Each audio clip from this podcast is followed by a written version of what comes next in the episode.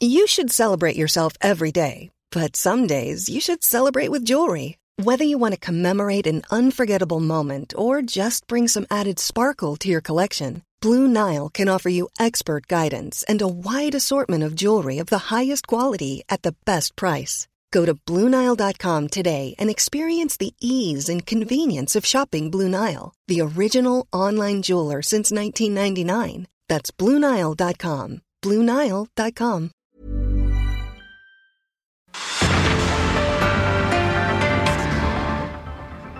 Hola, ¿qué tal? Muy buenas noches. 9 de la noche en punto. Bienvenidos a una emisión más de De Frente en Jalisco, aquí en Heraldo Radio Jalisco. Hoy jueves 13 de octubre quiero agradecer, como todos los días, en los controles técnicos a Antonio Luna, en la producción y redacción de este espacio a Ricardo Gómez y recordarles nuestro número de WhatsApp para que se comuniquen con nosotros el 3330 1779 66. El día de hoy vamos a tener aquí en entrevista en cabina al regidor en Guadalajara por Movimiento Ciudadano Rafael Barrios como todos los jueves nos acompaña Iván Arrazola con el análisis político y como cada jueves vamos a escuchar el comentario de Federico Díaz, el expresidente de Expo Guadalajara, y también el comentario de Mario Ramos, el ex exconsejero del Instituto Electoral y de Participación Ciudadana del Estado de Jalisco. Les recordamos que nos pueden escuchar también en nuestra página de internet heraldodemexico.com.mx, ahí buscar el apartado radio y encontrarán la emisora de Heraldo Radio Guadalajara. También nos pueden sintonizar en iHeartRadio en el 100.3 de FM. El análisis de frente en Jalisco.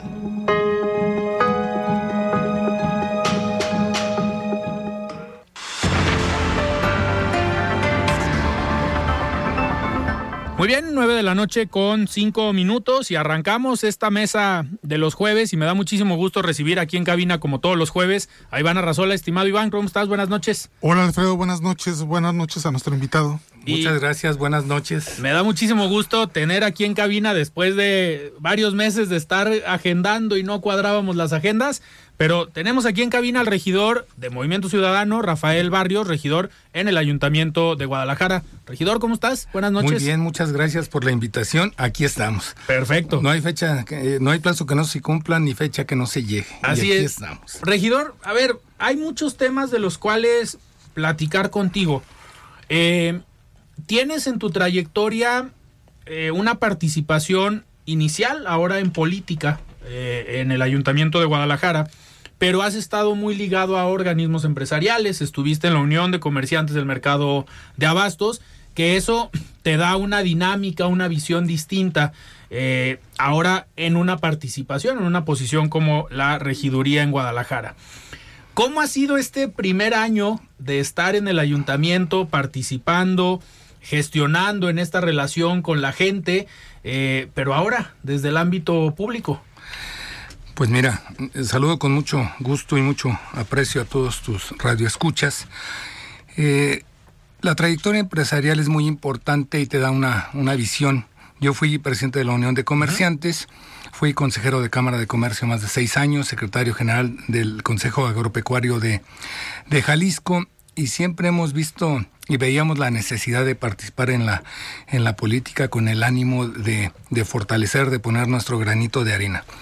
Eh, lo comenté eh, con unos regidores que venían de, de, otro estado, de que a mí me gustaba luego hasta bromear porque me gusta hacerlo con, con alegría lo uh -huh. que hago. Me gusta de verdad llegar con el compromiso de servir a la gente de entenderla, de atenderla, pero además de solucionarle el problema. Claro. Llego con ese compromiso eh, que tiene también el alcalde Pablo Lemus de dar respuesta a la gente, de facilitarle las cosas, porque queremos un Guadalajara mejor, un Guadalajara pacífico, un Guadalajara lleno de oportunidades. Entonces, llego con, con, con todas esas ganas y después de este año, pues podemos hacer un balance de lo que hemos hecho, de uh -huh. las he presentado 15 iniciativas hasta ahorita. Okay. Eh, te, tengo más de 370 gestiones realizadas en, en, favor de los ciudadanos de forma exitosa y seguimos trabajando en las que quedan pendientes.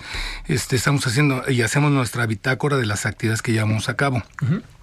Me toca a mí presidir la Comisión de Justicia, soy el presidente de la Comisión de Justicia, pero soy vocal en cinco más, que es servicios públicos, uh -huh. mercados, Eh, Tenía que ser mercados. También.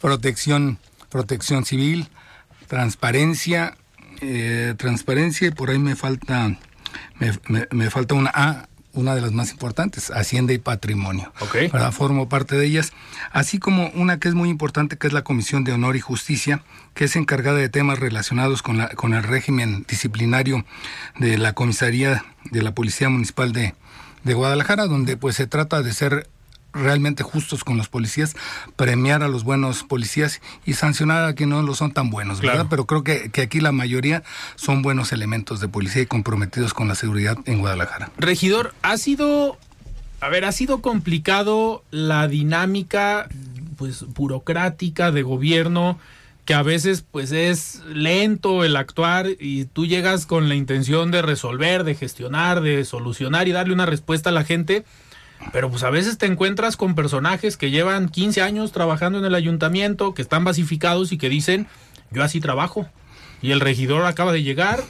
¿Cómo te ha ido con ese choque a lo mejor de ideas. Sin duda, pero siempre hemos buscado cómo hacer que la gente vaya permeando este espíritu de servicio y la verdad tiene muy buena respuesta de los directores principalmente con ese compromiso que tiene el alcalde de facilitarle las cosas a la gente.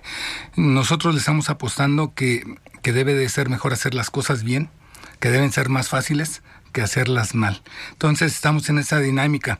Se ha avanzado mucho, sin duda hay que seguir trabajando en eso para que todavía sea más fácil que la eh, gente tenga su licencia, que tenga sus permisos, que se les atienda bien y de buenas, como debe de ser servidores públicos, para servirle a la gente. Claro, y uno de los temas que, a ver, te tengo que preguntar porque es donde, pues donde te has desempeñado en el ámbito privado, el tema de los mercados. Participas en esta comisión. Eh, ¿Cómo van los mercados en Guadalajara? Hace unas semanas anunciaba el presidente municipal que ha habido inversión, ha habido remodelación en diferentes mercados. Entiendo que el mercado de Mexicalcingo acaban de presentar o acaban de, inaugurar, digamos, esta remodelación que se dio del mercado. Pero, ¿cómo van los mercados en Guadalajara? Mira, sin duda es la ciudad que más mercados tiene. Okay. Eh, tiene 95 mercados municipales que son, son muchos y donde hay que reposicionarlos para que la gente regrese al mercado. Yo no, eh, no veo a Guadalajara sin mercados, es algo de nuestra cultura. que en parte se ha ido perdiendo porque los jóvenes muchas veces hablan del súper, pero no del mercado. Y son centros de convivencia familiar y además generadores de riqueza y riqueza local. Entonces hay que seguir trabajando en ellos. Hay un esfuerzo por parte de, del alcalde y de los regidores en ir transformando los mercados. Lo vemos en el San Juan de Dios, que duplicó sus ventas después de esta eh, pues, eh, lamentable hecho de que se quemó, pero que ya se entregó en los últimos locales. Lo vimos lleno, vimos a la gente muy contenta. Estuvimos también en el mercado Mexicalcingo, lo que lo que comentabas hace un rato, se le invirtió, se ve un mercado limpio, se ve bonito, que ahorita con la obra que se está haciendo, pues está un poquito complicado llegar, pero esto va, esto va a ser en pues, dos meses. Ese mercado va a vender también mucho más, porque va, tiene que ser un que se conviertan en, centros de visita del turista, que le gusta ir a los mercados, se come rico, es muy accesible y hay una inmensa variedad de, de comida. Si hay un compromiso y hay que irle avanzando. Posiblemente no se puede intervenir los 95 porque falta tiempo y dinero, pero hay que irle avanzando y hay que ir dejando ese modelo para que se vaya repitiendo. Hay una inversión importante también en el mercado de abastos, se están renovando algunas calles importantes que no se les había hecho en muchos años. Entonces sí hay un compromiso de reposicionar a nuestros mercados. Y es una parte, a ver, hasta icónica o cultural o tradicional de Guadalajara por el tema barrial, ¿no? Por el tema de eh, que las familias se sienten y se apropien de estos espacios como parte de su barrio. Claro. Mira, estuvimos en el Mercado Juárez y me gustó mucho la actitud de unos ciudadanos que lo que estaban organizándose ahí para llevar a la gente nuevamente a ese mercado Juárez que está, está bonito en la colonia americana. Entonces es un mercado bonito que hay que también hacerle algunas mejoras para que la gente vaya, pero sí tener ese compromiso de identidad de nuestra gente, de decir, oye, aquí estamos favoreciendo a las familias tapatías, a las familias jaliscienses, y se empieza a generar una derrama económica local importante. Claro. Iván, adelante. Bien, regidor, usted proviene del sector empresarial y un, un tema con los mercados, pues es que se, se han ido abandonando, ¿no? De alguna forma parece que el paso del tiempo, usted mismo lo menciona, pues la, la idea del ir a comprar al supermercado en, lugar de, ir al mercado, van cambiando los tiempos. ¿Cómo podría ver o de qué forma el sector empresarial podría invertir en un sector que evidentemente pues es un bien público, pero que de alguna forma le pudiera dar como un mayor atractivo a lo que representan los mercados para una ciudad tan emblemática como lo es Guadalajara. Sin duda, sin duda debe de haber un compromiso de las dos partes, del comerciante y del gobierno, que, que facilite. Y el modernizar un mercado, pues no nada más es irlo a pintar o cambiarle piso. Debe de venir desde la cultura del comerciante en decir, soy un empresario y que voy a modificar hasta mis horarios. ¿Por qué? Porque se fue perdiendo efectivamente, pero porque el ama de casa ahora trabaja.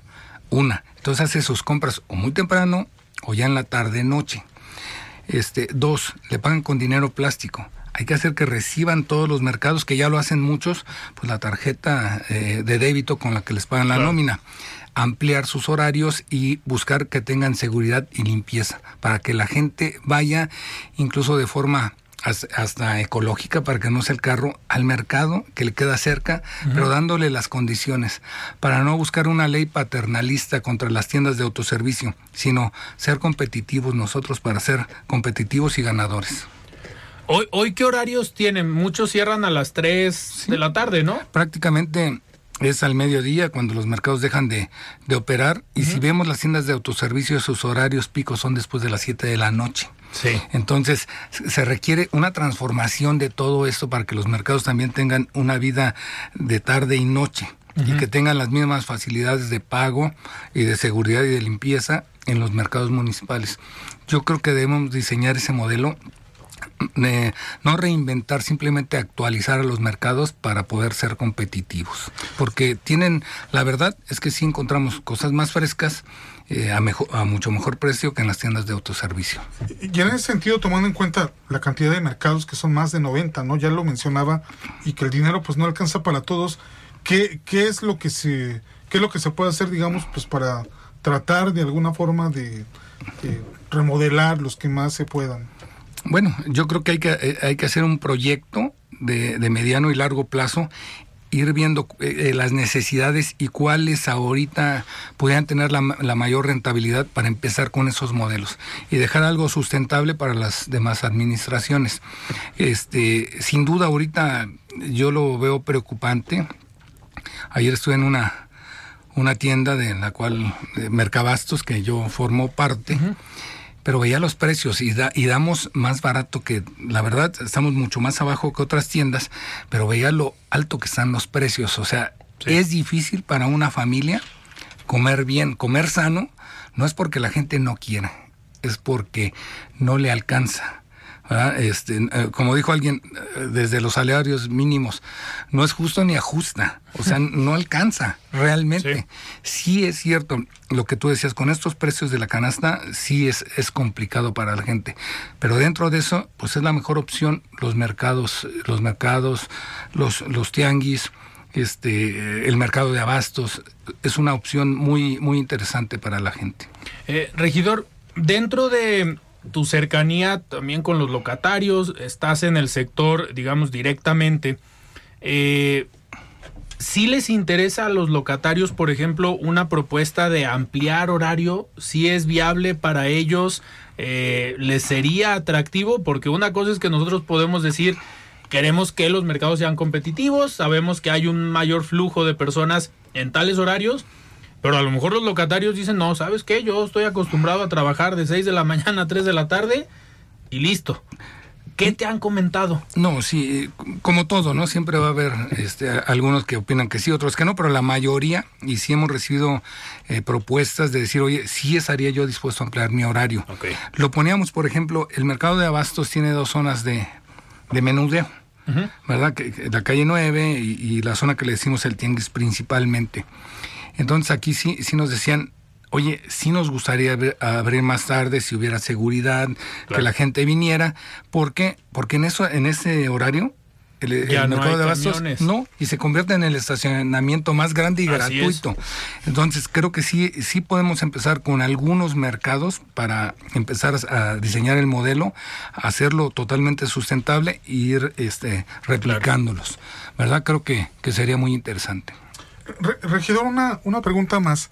Eh, hay, por ejemplo, mercados como San Juan de Dios que pues todos los locales prácticamente pues están habitados y hay este hay ventas, pero ¿qué pasa con el resto de los mercados? Hay una subutilización, digamos, hay muchos locales cerrados. ¿Cómo anda este este tema de qué tan atractivo es vender en un mercado? Sin duda, hay, hay, hay mercados que son muy importantes, que están en al 100% incluso. Y lista de espera. En eh, Totalmente. Y hay unos que no, que están, que sobreviven o los ves con unos cuantos puestos abiertos. Y creo que es, esa es la apuesta. ¿Cómo los reposicionamos esos mercados para que la gente vuelva a ir a ese mercado? ¿Cómo le hacemos? ¿Qué debemos de hacer? ¿Cómo invitar a los, a, los que viven en esa colonia a que visiten su mercado? Que les guste, que lo sientan, que sientan esa identidad con, con su mercado. Es una, es una apuesta y por eso yo empezaría por los mercados ahorita sustentables y después ir detonando ese modelo en, en, esos que no están dando los mismos resultados para volver a atraer a la gente. Eh, regidor, una, nos quedan cinco minutos antes de ir a un corte. A ver, otra parte importante es, o comentabas ahorita, la gestión con los ciudadanos, la cercanía con las personas que llegan al ayuntamiento a tocar la puerta de tu oficina con apoyos en trámites, en gestiones. ¿Qué es lo que más te está pidiendo la ciudadanía? Mira, como todo, pues hay, hay multas, este, hay la gente que quiere pagar el predial y que los recargos, entonces le apoyamos con esos descuentos.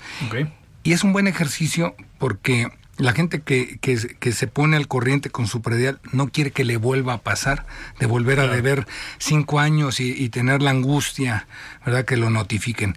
Entonces, todas estas gestiones que las eh, hacemos con mucho gusto de apoyarlos en multas, en agilizarles sus licencias, sus permisos en espacios abiertos, creo que ayudan mucho a tener esa cercanía y que vea el ciudadano que le estamos dando respuesta y que está bien que hagamos las cosas bien los dos, que le toca, sí, eh, pagarle lo que lo que le corresponde al, ayuntamiento, pero que lo vea reflejado en servicios, que vea que hay una atención de, de calidez de calidez de ciudadano a ciudadano.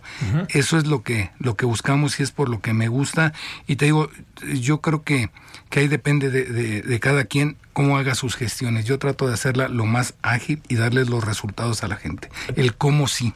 ¿Te ha tocado algún tema que digas, a ver, por más que quiero destrabar o gestionar, pues gana la burocracia y que a lo mejor tú que vienes desde otro sector digas, no es posible que me esté pasando esto. Bueno, mira, es que yo, yo la verdad, como les dije, yo mato elefantes a pellizcos.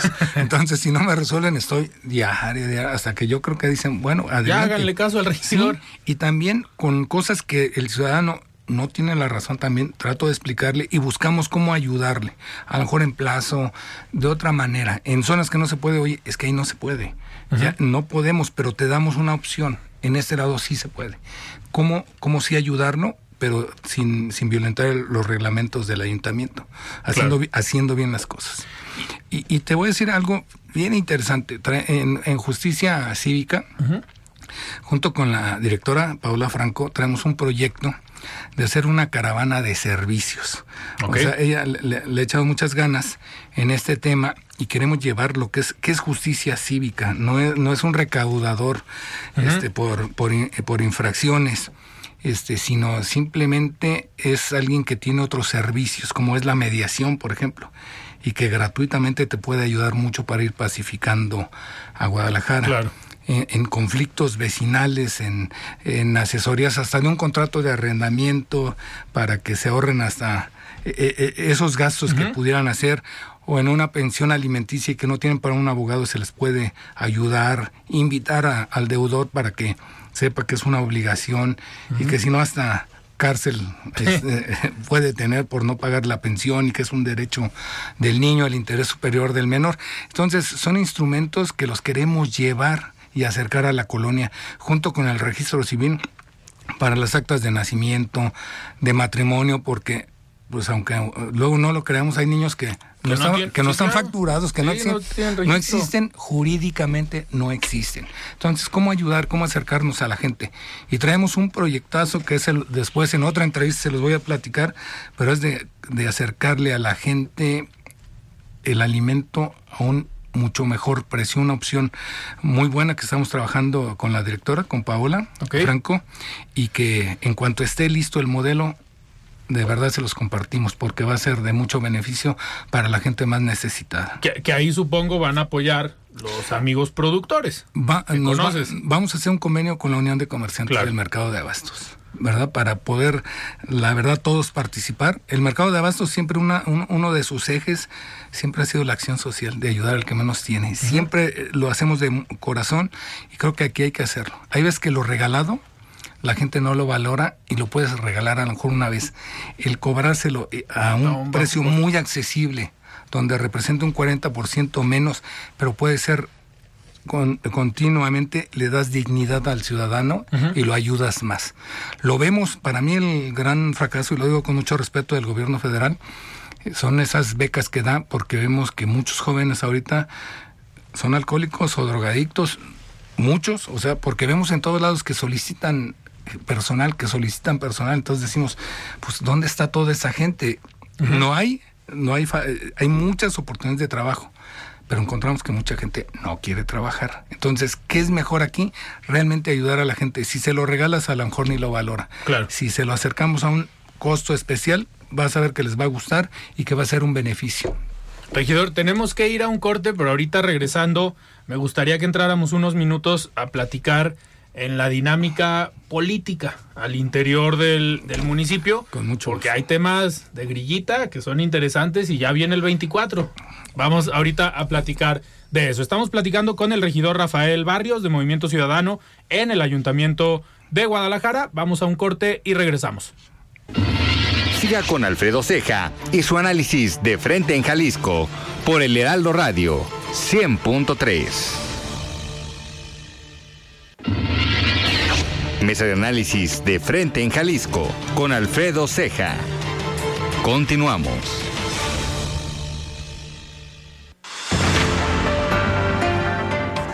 Muy bien, 9 de la noche con 28 minutos. Estamos de regreso aquí en De Frente en Jalisco y vamos a escuchar el comentario de Mario Ramos. Él es ex consejero del Instituto Electoral y de Participación Ciudadana del Estado de Jalisco. Estimado Mario, ¿cómo estás? Buenas noches. La voz de los expertos.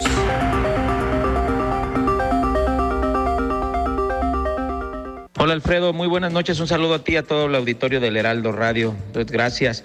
Bien, en días pasados se formalizó la salida de Tatiana Cloutier del gabinete del presidente López Obrador. La ahora exsecretaria de Economía también fungió como coordinadora de campaña del presidente en las pasadas elecciones. Fue también diputada por Morena en el periodo pasado, en el cual se opuso a temas como la militarización de la Guardia Nacional, entre otros. Sustituyó a Graciela Márquez Colín en la Secretaría de Economía luego de que esta última asumiera la presidencia del INEGI. Uno de los factores por los que la salida de Tatiana ocasionó un gran revuelo es su cercanía al presidente, así como a la cuarta transformación.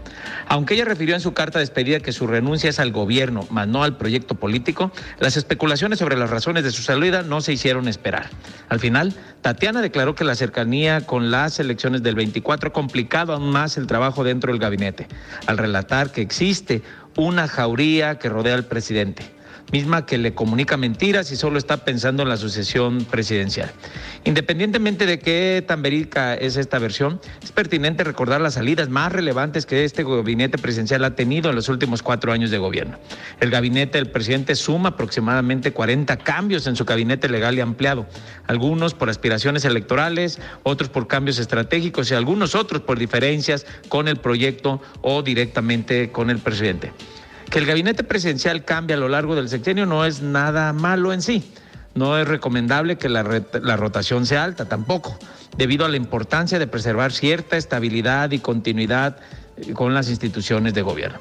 La Secretaría de Educación, por ejemplo, ha tenido tres titulares al frente de ella. Arrancó con Esteban Moctezuma, le siguió Delfina Gómez y actualmente se encuentra Leticia Ramírez. La Secretaría de Hacienda también ha tenido una rotación de tres titulares, iniciando con Carlos Ursúa a mediados de 2019, mismo que salió con amplias diferencias con el proyecto. Le siguió Arturo Herrera y actualmente está Rogelio Ramírez de la O. Aunque en varias ocasiones el presidente no puede controlar esta serie de cambios, el reto es preservar la estabilidad aún con la salida de personas estratégicas y también de titulares de estas importantes carteras. Tener políticas públicas fuertes que puedan perdurar aún con, la, con los movimientos de los colaboradores. Burroughs Furniture is built for the way you live. From ensuring easy assembly and disassembly to honoring highly requested new colors for their award-winning seating, they always have their customers in mind. Their modular seating is made out of durable materials to last and grow with you. And with Burrow, you always get fast, free shipping. Get up to 60% off during Burrow's Memorial Day sale at burrow.com slash ACAST. That's burrow.com slash ACAST. burrow.com slash ACAST.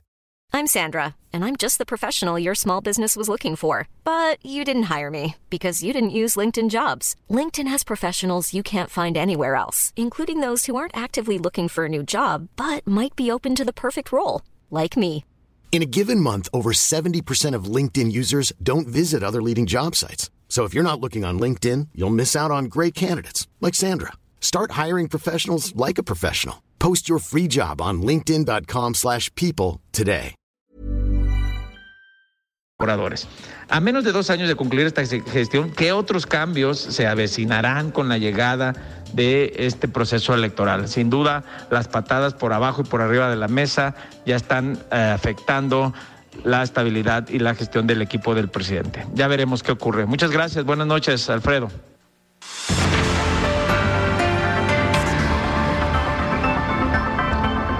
Muy bien, muchísimas gracias Mario por este comentario y seguimos aquí platicando con el regidor de Guadalajara de Movimiento Ciudadano, Rafael Barrios. Regidor, a ver, uno de los temas eh, que vienen y que llevan ya varios meses, pues es el tema político, el tema de los conflictos eh, o las diferencias entre los diferentes grupos o partidos al interior del municipio. ¿Cómo tú otra vez desde afuera, desde el sector empresarial, cómo es llegar y ver, yo me imagino que estás como en medio, pero un pasito para atrás diciendo, estos están peleando con estos, ¿cómo manejas eso? Mira, en el sector empresarial también tiene lo, lo propio. Y en, en, la UCMA y en el Consejo Agropecuario algo Así hay. es. Cuando fui presidente de la UCMA, se hace una campaña, dijo alguien como si pagaran, de bodega en bodega, les das varias vueltas, todo, y se, se, hace la votación, se recuentan, y en ese momento se dice quién ganó, yo gané por 11 votos. O sea, si hay grupos, más aquí en la política, y creo que es bueno esas diferencias cuando, cuando son en bien de la sociedad. El diferir, creo que no es, que no es malo, el debatir, creo que no es malo. Uh -huh. Incluso la oposición, creo que el nombre es incorrecto porque desde ahí se, se escucha que se debe de oponer a todo. Yo creo que hay que buscar eh, las coincidencias que tenemos, que yo creo que es un 80% y un 20% de diferencia, uh -huh. trabajar en ese 80% para dar resultados a la ciudadanía. Un ejemplo, cuando lo de San Juan de Dios, por ejemplo. Sí. Todas las fracciones votaron a favor, todos en favor eh, de los comerciantes. Entonces, eso es lo que hay que buscar. Sin duda, debe de haber diferencias políticas. Las hay en los mismos partidos, hay uh -huh. fuego amigo, como, como se dice, pero creo que, que es par, parte de la política y hay que entenderla así. Decía un amigo que en paz descanse que la política no es que te guste, es que le entiendas. Hay que entenderla, hacerla con gusto. Tú hacerlo bueno, como dijo alguien, si no, si no me voy conforme, sí me voy a ir satisfecho de haber dado mi mejor esfuerzo, y así hay que verla. Claro. Como normal, los conflictos que se pueden dar se dan en la familia, pero uh -huh. hay que saberlos resolver con madurez. Claro. Iván. Bueno, el fin de semana pasado tuvimos una, una pasarela naranja, hubo un, un encuentro de municipios, y pues bueno, sobresalieron dos personajes, eh, eh, Luis Donaldo Colosio Rojas y Enrique Alfaro, los dos le, les gritaron presidente, presidente. ¿A cuál le ve mayores posibilidades de alcanzar la candidatura presidencial? Yo creo que se lo veo al proyecto Naranja, ¿eh? Le veo al proyecto Naranja a quien abandere realmente y, le dé todo su respaldo el proyecto. Yo creo que aquí mm, debe de ser un proyecto de partido, de ser la mejor opción para la gente y no con un personaje ya etiquetado. Sino hay que ver cómo va madurando este y quién tuviera las mejores posibilidades. Igual en el Estado. Igual en el Estado. Pero, ¿prefieres a Pablo Lemos? Creo que es un muy buen candidato, es un candidato fuerte, eh, es un candidato natural porque viene de, una administración exitosa de Zapopan.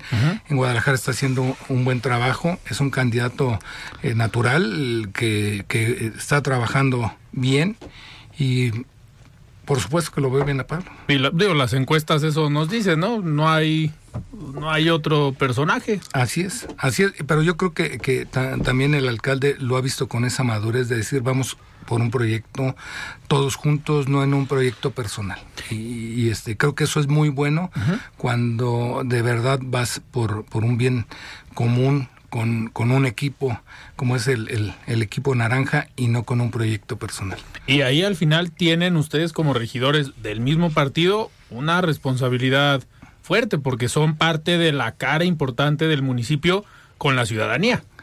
Por supuesto y hay que darle nuestra mejor cara, te digo, hacerlo todo con, con alegría, con compromiso.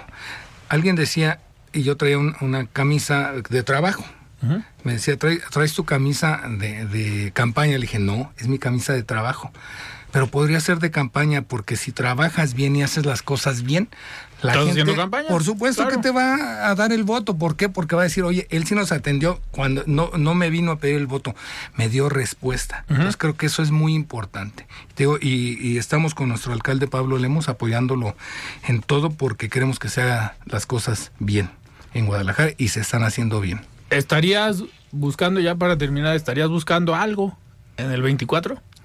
hay que esperar, hay que esperar los tiempos. Ahorita es el tiempo de trabajar junto de la mano con Movimiento Ciudadano, con nuestro gobernador, con nuestros alcaldes, con la gente de otros partidos para darle resultados a la gente. Creo que es lo más importante ahorita. Ya, y ya los tiempos te lo dirán. Ya nos respondió mejor que un político, ¿eh? Ya, ya, ya nos respondió como empresario, como expresidente de UCMA, ya respondiste como político profesional.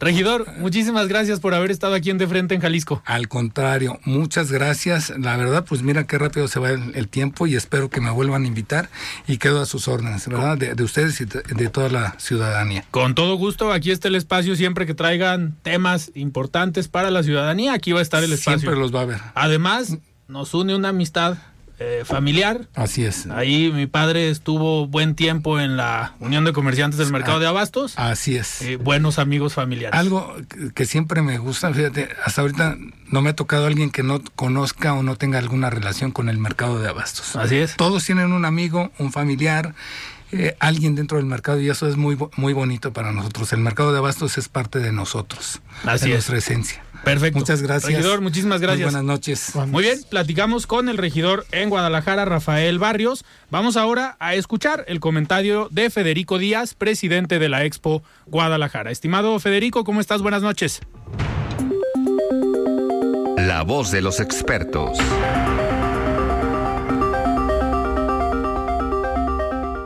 Querido Alfredo, muy buenas noches. Un saludo a ti y a todos nuestros amigos del auditorio. Es un gusto compartir una semana más en De Frente en Jalisco.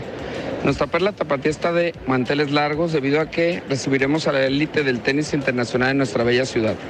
Se trata del torneo Open Akron WTA 1000, una de las competencias más importantes de la Asociación de Tenis Femenil. Estamos a menos de una semana de que inicie este gran evento que tendrá lugar del 17 al 23 de octubre en el Centro Panamericano de Tenis. Además, será la primera vez que este importante torneo se realice en América Latina y contará con 56 jugadoras que formarán parte en singles, así como 36 parejas top que tomarán parte en el torneo. En su totalidad se disputarán 64 partidos singles y 32 dobles. Este evento tiene un gran impacto para Guadalajara, debido a que los ojos del mundo deportivo estarán puestos en ella, mejorando considerablemente la reputación de la ciudad. La derrama económica esperada para este torneo será de 297 millones y medio de pesos para las familias jaliscienses. Además, será una gran oportunidad para continuar consolidando a México como una potencia en organización de eventos.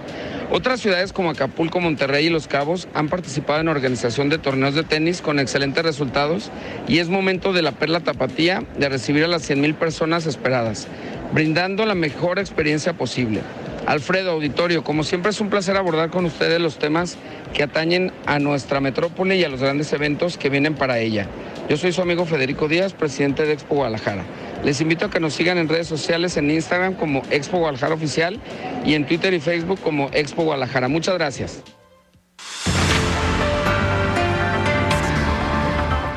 Muchísimas gracias Federico por este comentario y empezamos Iván esta mesa de análisis.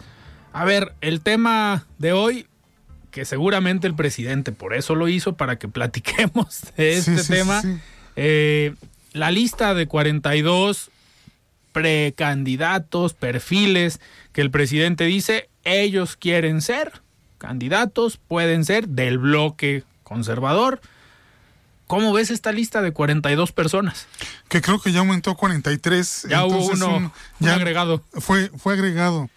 Mira, muy, muy curioso, no muy particular ver a un presidente de la República organizando la oposición, señalando quiénes son los posibles candidatos a la presidencia de la República, sobre todo en un momento, Alfredo, en el que la, la información brota, ¿no? Como, como ríos de, de, de, aguas negras de todo lo que estamos observando, ¿no? O sea, ya parece que ni siquiera hay, hay este sorpresa. Por ejemplo, hoy sale una, una información de que el gobernador de San Luis de Potosí tiene un pacto con un grupo del crimen organizado. O sea, situaciones realmente preocupantes, situaciones que realmente obligarían, ¿no? A pensar en cómo rediseñar al ejército, cómo eh, pensar en detener esta crisis, pero el presidente parece estar más enfocado en estos juegos de poder muy perversos, muy, muy este, pues muy políticos. Muy, muy políticos, ¿no? Y que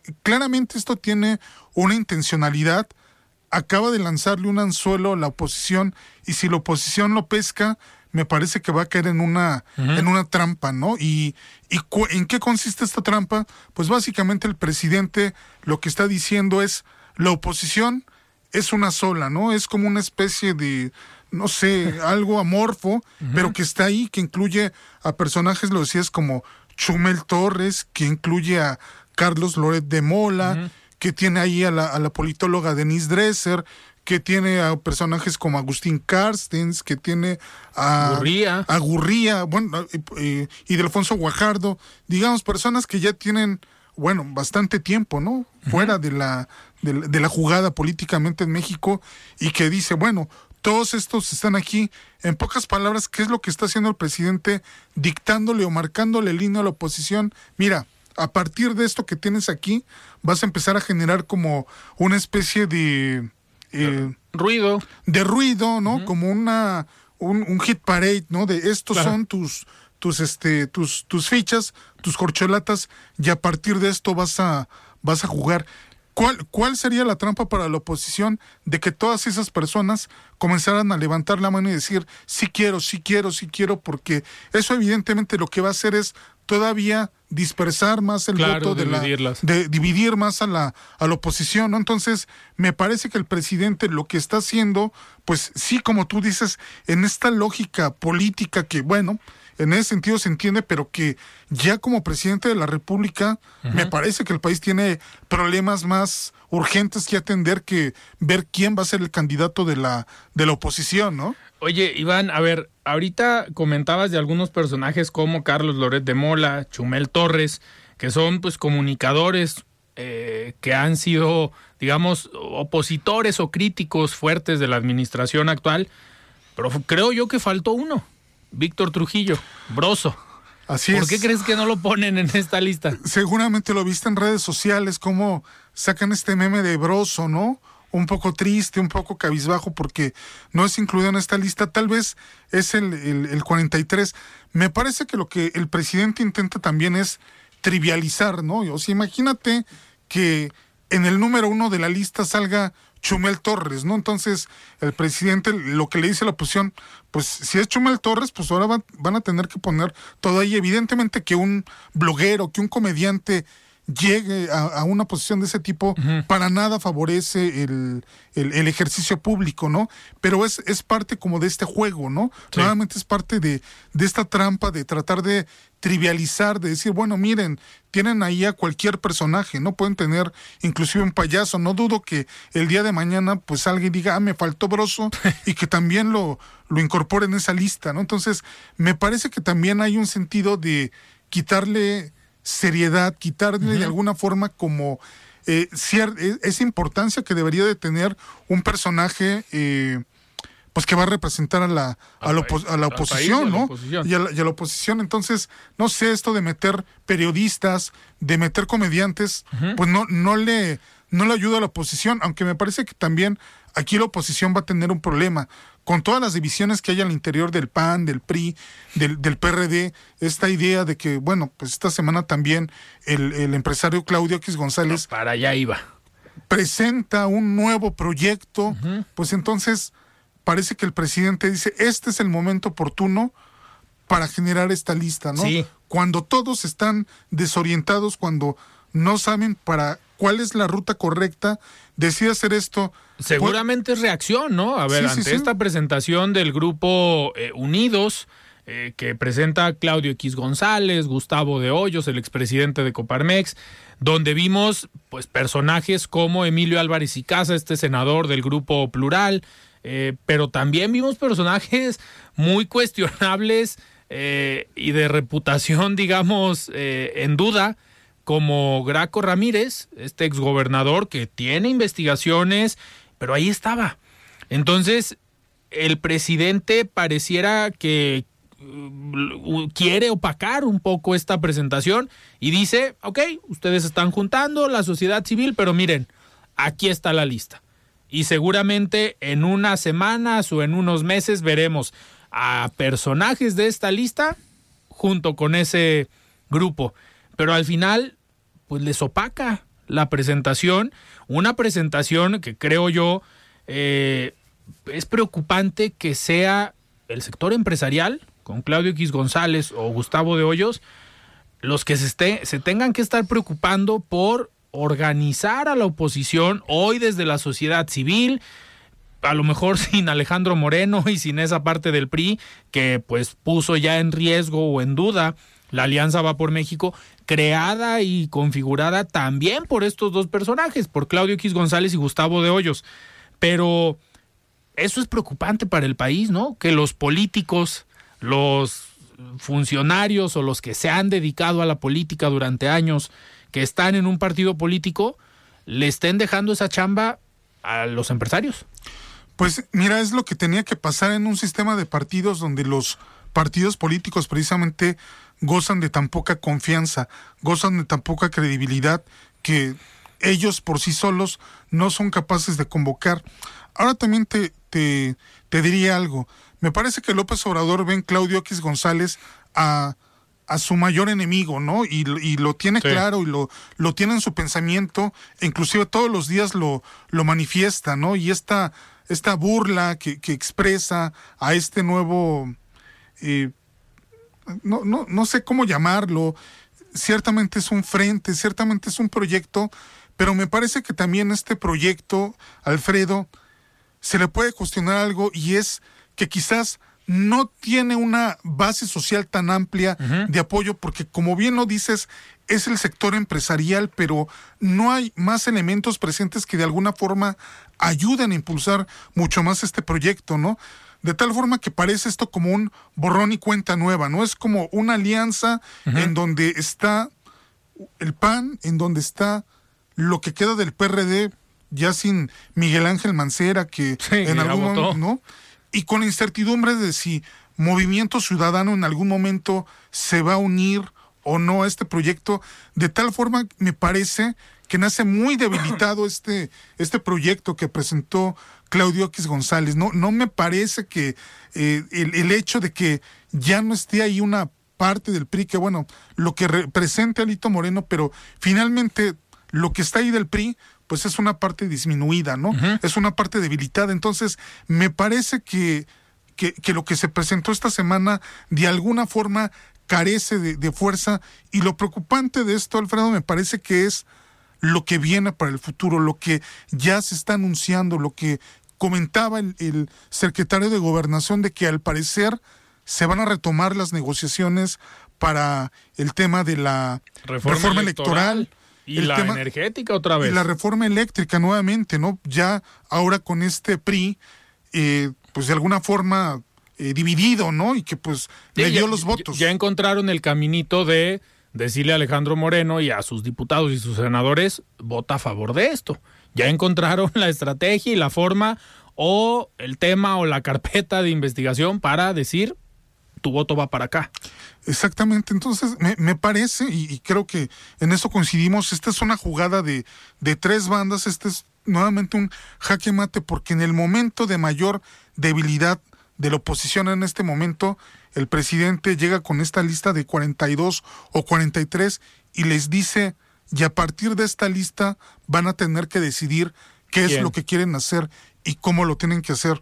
Es un, es un juego bastante eh, eh, eh, estratégico de parte del presidente, pero me parece que si la oposición no es inteligente al momento de, de, reaccionar y decir, este no es momento todavía de pensar en esas definiciones, lo primero que se necesita es armar el proyecto de país, si es que tiene alguno la oposición que quiere presentar, eh, si, si, deciden irse por la parte del candidato o de la candidata, me parece que habrán caído en la trampa que les está poniendo el presidente. Iván, y ya nos quedan cuatro minutos. A ver, esta estrategia de Claudio X González y del grupo que forman esta, digamos, esta nueva agrupación o este nuevo proyecto, eh, le da un tinte más hacia eh, la parte de la sociedad civil, que era algo que no se veía tanto en Va por México. Y Claudio X González, la última vez, o al menos la última vez que tuvimos conocimiento que vino a Guadalajara, lo entrevistamos aquí en De Frente en Jalisco, y uno de sus mensajes claros, concretos, es en la oposición y en este proyecto necesitamos a Movimiento Ciudadano y necesitamos a Enrique Alfaro. ¿Crees tú que también sea una dinámica o una estrategia de vamos a plantear el proyecto como un proyecto de la sociedad civil? Eh, con más participación de organizaciones no gubernamentales para ver si con esta posibilidad de que ya no está el PRI de Alejandro Moreno, Movimiento Ciudadano y el gobernador Enrique Alfaro, Dante Delgado, se suman a este grupo? Mira, te, te quisiera decir que los actores políticos en este país pueden poner por delante las necesidades reales del país pueden anteponerlos a sus intereses, pero me parece que este no es el caso, Alfredo. Finalmente, los, los partidos, como buenos actores racionales, dicen, bueno, ¿qué es lo que más me conviene? Y probablemente yo, yo observo ese movimiento ciudadano, probablemente para Movimiento Ciudadano le conviene más ir solo a nivel federal, aumentar eh, significativamente su, su posicionamiento. a, nivel nacional, mayor número de diputados, mayor número de senadores, probablemente también un mayor número de gubernaturas, aunque eso signifique pues debilitar a la oposición y dejarle el camino abierto a, a, Morena para que gane la, la presidencia de la República, de tal forma que yo veo difícil, realmente tengo dudas sobre que Movimiento Ciudadano se pueda llegar a sumar a este movimiento, a pesar de que son muy importantes, y como bien lo decías, Claudio X González fue lo que, lo que pidió, lo que solicitó, pero veo resistencias de Movimiento Ciudadano a sumarse a este esfuerzo.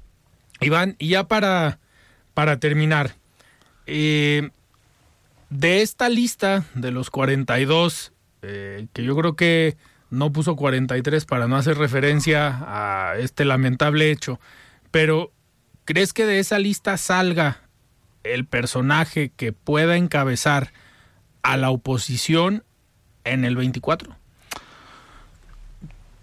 Te voy a cambiar la respuesta. Creo que van a, de ahí van a salir los candidatos que van a representar a las diferentes fuerzas de oposición de, de este país. Sí me parece que en esa lista están los varios, ¿no? Pero no va a ser uno, Alfredo, van a ser al menos dos o si no es que tres. ¿A quién le apostarías de los perfiles que ves ahí? Eh, independientemente si han levantado o no la mano, pero si tuvieras que elegir a tres, que dirías, pues de esta lista, estos tres mm, me gustaría que pudieran ser candidatos, ¿qué nombres pondrías? Pues bueno, Luis Donaldo Colosio es el mejor posicionado de todo, de todos esos personajes que ves ahí, es, es de los mejor posicionados. Me parece que él va a estar ahí en, en, primer lugar. Eh, probablemente por el PAN, no sé, tal vez alguno de sus gobernadores, Mauricio Vila, podría estar ahí. Ricardo Anaya, pues no creo que regrese al país en un buen rato. Complicado. Y del PRI, pues realmente del PRI veo veo pocas personas. Se menciona por ahí Claudia Ruiz Está Beatriz eh, Paredes. Está Beatriz Paredes, pero creo que lo del PRI sería una candidatura testimonial realmente entre el PAN y MC es donde podemos ver a los candidatos o candidatas más potenciales para representar a, sus respectivas fuerzas. Claro. Iván, pues se nos fue el tiempo. Muchísimas gracias por estar un jueves más aquí en De Frente en Jalisco. Alfredo, un gusto. Muy bien, yo soy Alfredo Ceja, nos despedimos y nos sintonizamos el día de mañana con esta mesa de análisis con estudiantes de la Universidad Panamericana y la sección cultural con Daniela Nuño. Les recordamos seguirnos en redes sociales, en Twitter, arroba Alfredo Ceja R. Muy buenas noches. Alfredo Ceja los espera de lunes a viernes a las 9 de la noche para que junto con los expertos y líderes de opinión analicen la noticia y a sus protagonistas. Esto fue De Frente en Jalisco, otra exclusiva de El Heraldo Radio. Hey, it's Danny Pellegrino from Everything Iconic. ¿Ready to upgrade your style game without blowing your budget? Check out Quince. They've got all the good stuff shirts and polos, activewear, and fine leather goods, all at 50 to 80% less than other high end brands. And the best part? They're all about safe, ethical, and responsible manufacturing. Get that luxury vibe without the luxury price tag. Hit up quince.com slash upgrade for free shipping and 365 day returns on your next order. That's quince.com slash upgrade.